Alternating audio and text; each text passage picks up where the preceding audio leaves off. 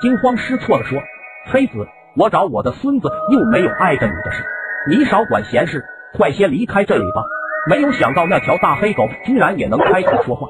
这个孩子是你的孙子，你不能害他。你要是再不退去，我就吃掉你的鬼魂，让你永远不能重生。说着，大黑狗呲着牙准备扑上爷爷。爷爷很害怕那只大黑狗，看到大黑狗要吃掉自己的魂魄，不禁叹了口气，很不情愿的关上了门，不见了影子。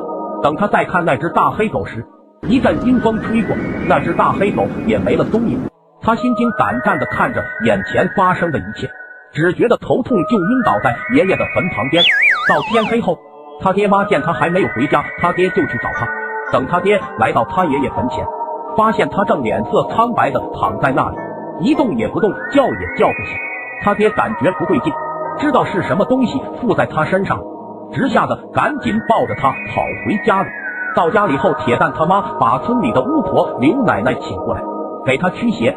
刘奶奶来到后，看到他的这种古怪情况，知道他是被鬼附身了，便去院子里折了一根桃枝，一边嘴里念念有词，一边边拿着桃枝在他身上抽打。